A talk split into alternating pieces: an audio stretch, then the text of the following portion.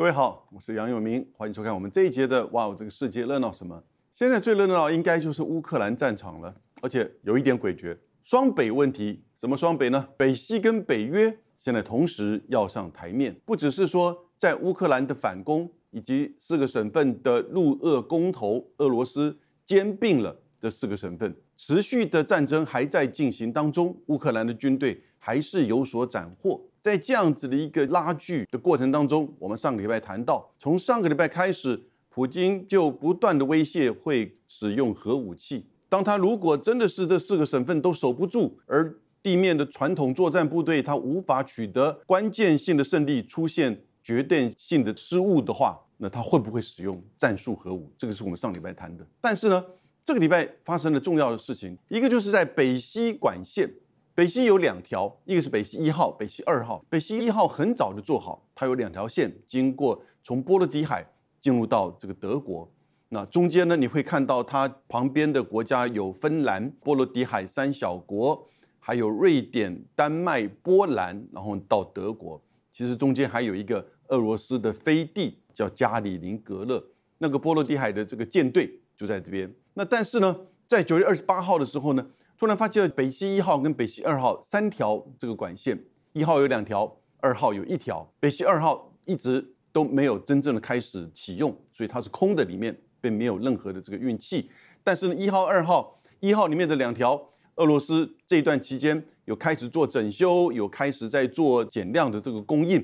那使得欧洲面临到蛮严重的就是能源的这个危机，寒冬会非常的难过。可是呢，在这个时候呢，九月二十八号突然一声爆炸，你看到海面上都是天然气冒出来的那些气泡，结果下去探勘，光是在这三条线呃相近的这个地方，大概都发生被炸的这个情况。大概一天之后呢，发现到第四条、第四个地方被炸。那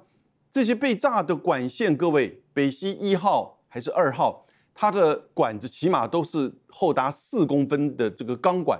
外面再包覆有混凝土的水泥，所以现在很清楚的这个确认，英国的情报单位或者是各个情报的单位都认为它是一个预谋性的军事行动，接近所谓的恐怖攻击行为。好，没有错，这是个恐怖攻击行为，因为它对一个民生的这个重要的天然气管线。的这种攻击让它爆炸，大概修复可能起码要将近这个三个月以上，甚至要半年更久啊的这个时间。现在德国跟俄罗斯双方都在研究如何的这个修复，但不管怎么样，这个冬天大概没了。现在问题的关键是谁做的，谁能够做，什么时候做的？当然，这个事情一旦爆炸发生，三个月到六个月时间的修复，它会造成的影响大家都了解，也就是欧洲国家。不太可能在后续从北溪一号两条管线得到任何的这个天然气的这个进入。那同时呢，也重要是这些国家也不可能单独的跟俄罗斯去谈任何能源或天然气的这个协议了。所以，全欧洲国家在现在乌克兰反攻这个有进度，俄罗斯这边入俄公投，而且并吞这四个省份的同时，欧洲国家、西方国家要团结一致支持乌克兰。虽然现在在核武的这个威胁之下变得有点诡谲，可是呢，北溪一号你就不要再想，哎，我这么说法当然没有绝对的偏向哪一个国家，因为我们大家列举哦，有三个国家有可能做这个事情。第一个就是在这个讲这三个国家之前，我们先确认几个要件哈。第一个，大家都公认这个必须要大概是国家的军事行动，也就是不会是任何个人或者是真的恐怖团体，因为他所在这个区域，它是属于北约的情报圈，它在德国。丹麦、瑞典跟波兰之间距离非常近啊，德国、丹麦这个波兰之间距离非常近。然后呢，加里宁格勒到这里其实是有一段距离，而现在正在这个战争期间，所以任何的波罗的海的船舰的这些航行哈，大概在这个北约情报圈哦，都事实上是被监控的非常的严密。那因此呢，大家认为说这个必须大概是要国家的这种军事行动。波罗的海的军舰，它也有可能透过潜舰或者是说是无人舰的方式，在这个管线上去部署。那所以第一个我们确认必须要国家做。那第二个呢，它要相当程度的技术跟事先准备，这个技术你要知道，在盖在水面下的一百到两百公尺之间的这几个管线，而你管线的定位，然后呢要去放置炸药，通常大概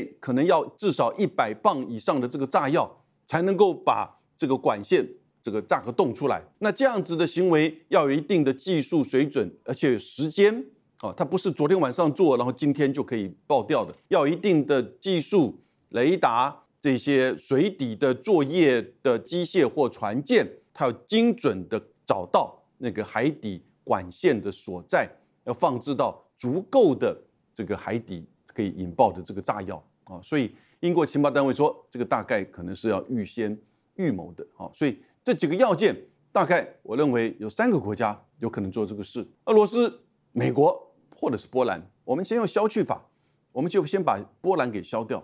因为波兰在这次的过程当中，其实在他的这个政府的官员呢，显现是非常意外的高兴。波兰的前外长还在他的推特上说：“谢谢美国。”他可能认为第一时间他认为是美国做的。然后呢，波兰在这里的军事行动有相当程度其实是美国的基地哈，跟美国的合作。所以呢，波兰的的确确是非常反俄罗斯，强力支持乌克兰，也对于德国。相关的这些国家，在过去十多年，对于俄罗斯的天然气越加的依赖的这些作为，哈，感感觉到十分的不满，非常的不满。然后波兰呢，在这一阵子才刚完成它跟挪威之间的天然气管道的这个设置完成，哦，所以波兰会不会做这个事？它有很多动机，但是呢，我觉得它的能力，至少美国的这种影响之下、主导之下。他的能力应该是有限的，尤其是在这个区域，其实是属于北约的这个情报圈。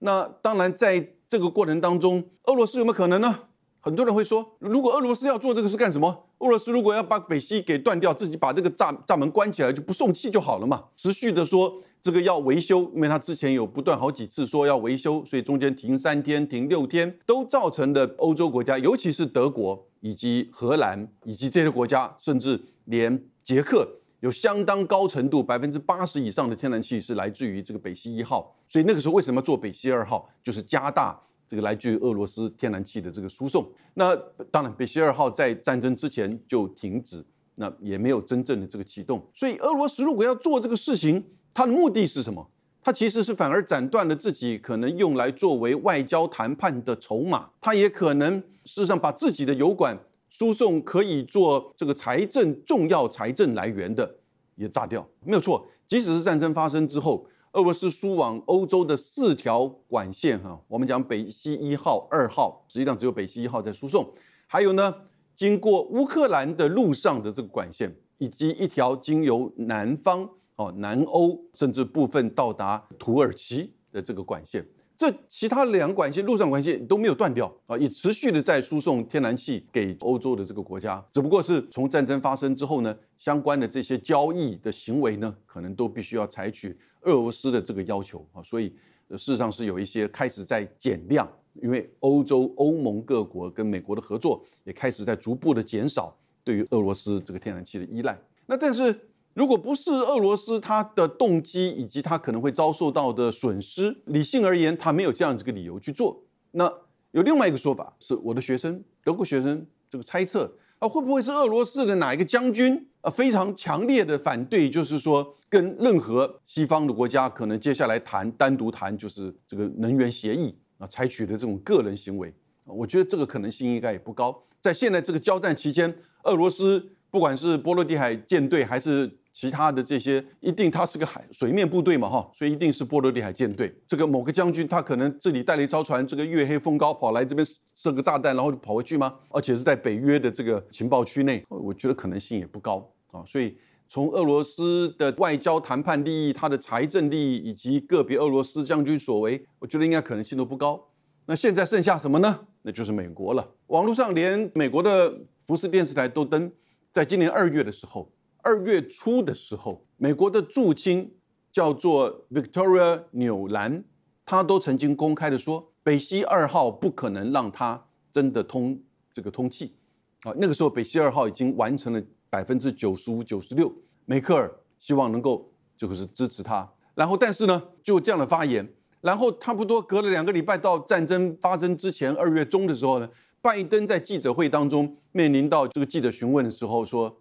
那拜登回答，我们一定不会让他这个启动。那记者询问他说，怎么可能呢？这个是德国的财产。那拜登也蛮有特殊笑容的说，你放心，我保证，我们绝对不会让它运作。所以这个猜测让很多人想说，哎，会不会是美国在那个时候也许就做了什么什么一些动作？那可是为什么美国要现在做呢？如果是美国做的话，现在这个时间点做的有什么好处呢？事实上，俄罗斯也已经开始在减少提供了。也许有人解读，现在这个时间点刚好面临到寒冬要来。虽然德国大概已经做相当的，就是针对接下来这个半年期间哈，那这个寒冬。它已经维持了百分之八十的天然气的储存量，但是因为它的天然气毕竟，如果一旦出现中断或者是爆炸事件，它的价格因为它是自由市场的价格，一定会飙涨，可能会对政府产生很大的这个财政压力。所以这个政府消资政府会不会有人想要？既然乌克兰在地面上作战有所成就，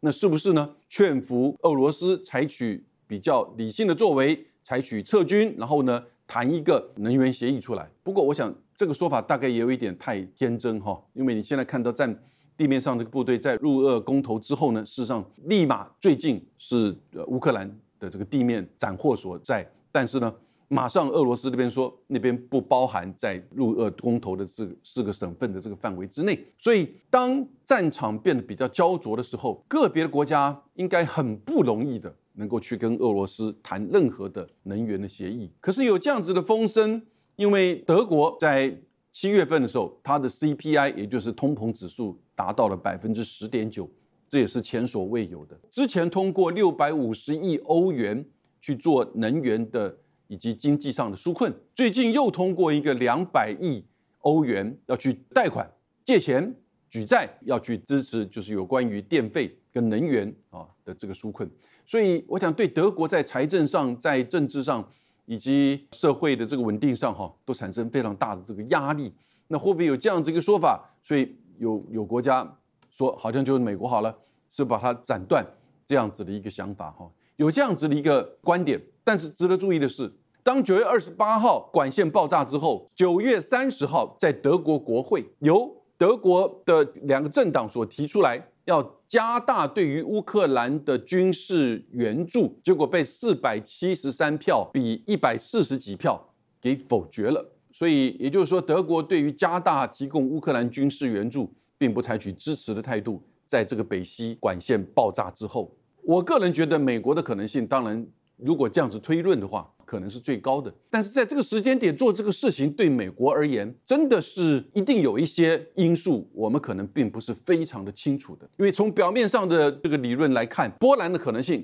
不高，他的能力以及他在这个时间点做这个事情，其实对他自己并没有什么太大的帮助。俄罗斯做这个事情，呃，有一些理由可能是刻意的要去制造，然后呢转移给西方国家，不过并不容易，尤其它发生的这个爆炸的这个地点。那特别，如果从他自己的角度而言，不管是谈判筹码到财政，应该也可能性不高。美国是有这样子的理由，美国一直反对北溪一号、北溪二号这个运作，然后呢，美国也反对持续的渐进式的减少对俄罗斯能源跟就是包含原油跟天然气的依赖。美国希望能够尽快的去切断跟俄罗斯的能源的依赖。美国甚至还透过 G7。要设置俄罗斯原油跟天然气的这个价格最高位的这种建制，那这样子的一种做法，美国对于欧洲国家持续某种程度还是依赖俄罗斯的这个原油，一直有强烈的批判。而中间过程当中，一直有一些国家在作弊，比如说希腊，甚至印度，它从俄罗斯进口原油精炼之后，或者是重新改装之后呢，再运输给欧洲国家，有这样子的这种管道。那因此，北溪一号所代表着过去俄罗斯也开始在用北溪一号作为一个手段，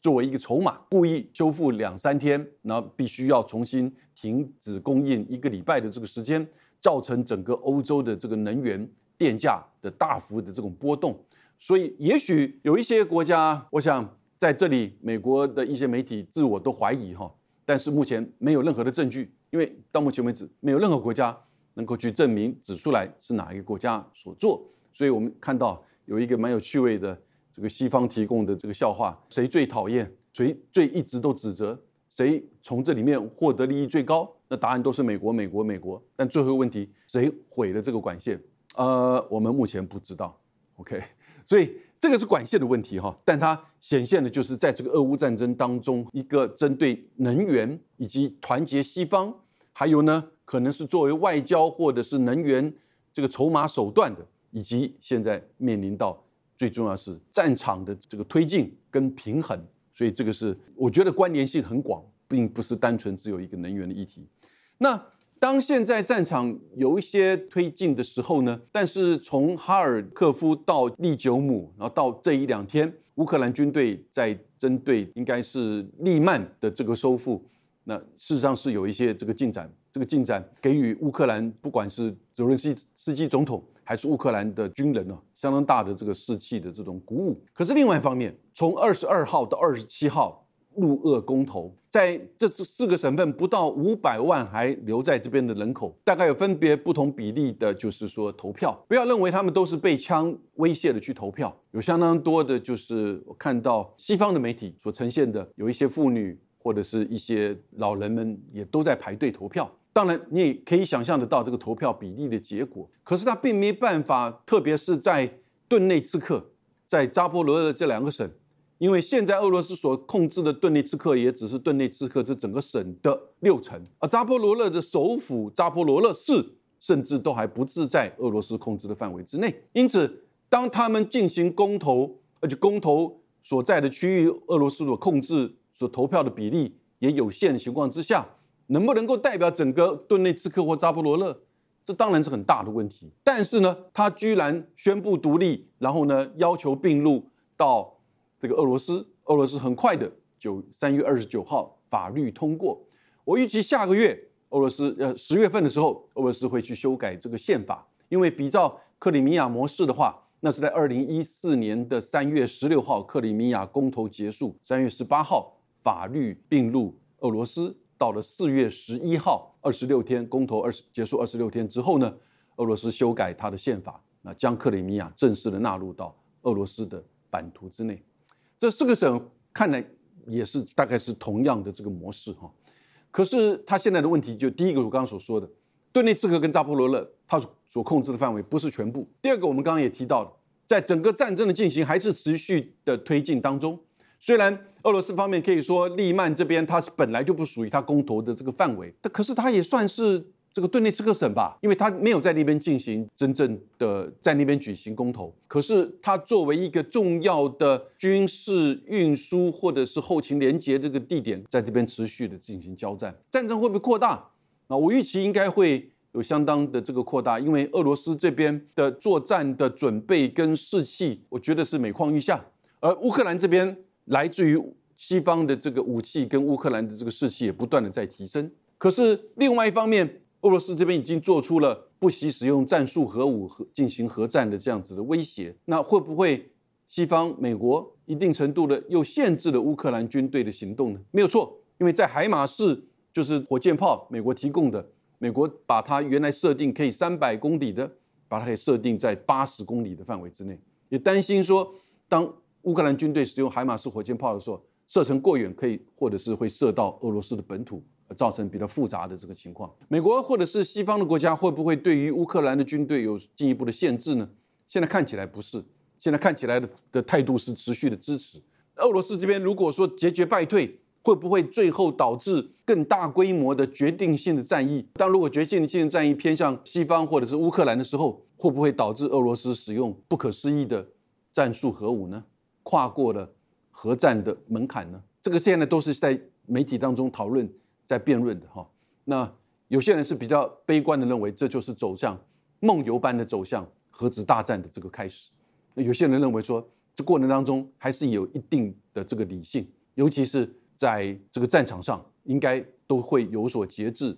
战场会呈现焦灼的状态。而不会出现一个决定性的关键的这个大战，会不会太过于乐观的想法？我们现在都很难去判断。特别是北溪一号两条线，北溪二号的一条线被炸掉之后，它所带来更复杂的乌克兰战场的这个变化，我觉得其实真的如梦游般，这个形势不断的在升高当中。而这个时候，乌克兰却提出来说：“我要加入北约。”还记不记得一开始的时候，俄罗斯这边的指责就是整个北约东扩在冷战之后，从一九九九年、二零零四年到二零零八年，欢迎乌克兰加入北约。后来就导致二零一四年的整个乌克兰的政变革命，然后呢，你就看到克里米亚跟两个省份的这个并入欧洲俄罗斯以及两个省份的独立战争，一直打到二零二二，当俄罗斯军队进入之前。所以呢，现在这个情况，也就是呃，一切的关键就是北约的东扩，最敏感的就是乌克兰。不过第一点。在这个时间点，哈，美国的官员的反应就是说，不是这个时间点。他们的讲法是说，你现在还在进行战争，但是呢，北约的入会条件有一个很重要的前提，那就是你要成为北约的会员国。现在应该是三十个会员国。你第一个，你要跟你周边的邻国没有任何的领土的争议。你如果领土争议的话，你加入北约呢？北约是一个集体安全的这种保障。那他如果就表示说。他会去帮你确保你的安全，那你是不是就肆无忌惮的去进行这个领土的征战呢？啊，所以呢，在北约的这个重要的一个要件就是说，你要加入的时候呢，没有任何的领土的这个争议。那因此，在那个时候，不管是乌克兰还是乔治亚，都一直有这个争议。虽然在两千零八年那个时候，因为还没有发生那个革命嘛，哈，然后呢，两千零八年乔治亚战争也还没有发生之前，也就是因为北约提出了这样子的邀请。所以，乔治亚在零八年之后呢发生战争，那个时候刚好是北京奥运，普京就在北京奥运结束他出席之后呢，回到莫斯科就挥兵进入到乔治亚，支持那两个共和国的这个战争。所以后来从乔治亚到乌克兰，他成为北约的会员国，都一直碰到这个有领土争议啊的这个情况。但是呢，北约的国家美国也没有完全拒绝掉。甚至还是不断的说期盼未来，因此这样子的一种邀请，甚至引诱，使得乌克兰一直认为他最后是可以得到北约的这个申请入会，得到北约的安全保障，然后呢能够加入到欧盟，成一个成为一个真正的欧洲国家，而切断跟俄罗斯之间的这个关系。我想这个是大概可以理解是基辅的政治人物的这个想法。那现在看到了，在战争上战场上有所斩获，同时四个省份进行了入俄公投，而这个公投也没有任何一个国家承认，包含中国也没有接受。所以呢，到目前为止这样的一个情况，也许基辅的泽伦斯基总统认为，诶，这是个时间点可以申请北约，但是呢，马上被泼了一瓶一盆冷水。我想，至少美国了解，在这个时间点，如果去处理北约接受乌克兰的申请。那俄罗斯马上就倒过来说，不就是刚好证明你是来威胁我俄罗斯的？我一切战争的作为都是合理合法的啊！他至少可以对他内部的俄罗斯人民这么说。同时呢，也可能会造成士气跟这个策略的这整个翻转。也许俄罗斯那边感受到，既然你加入北约，就等于是对我真正的这个安全上威胁，那采取的这个态度跟做法就可能会有所差距。所以我想，华盛顿也很理解，在这个时间点。绝对不是去讨论乌克兰加入北约的问题。我们今天讲了两个北，一个北西，还有一个北约。北西被炸，然后呢，乌克兰要申请北约，都非常吊诡。那也代表了这个持续的乌克兰战争、俄乌战争。我个人认为，会有一段时间还是会焦灼的，至少在我们接下来面临到的寒冷的冬天当中。以上，谢谢大家。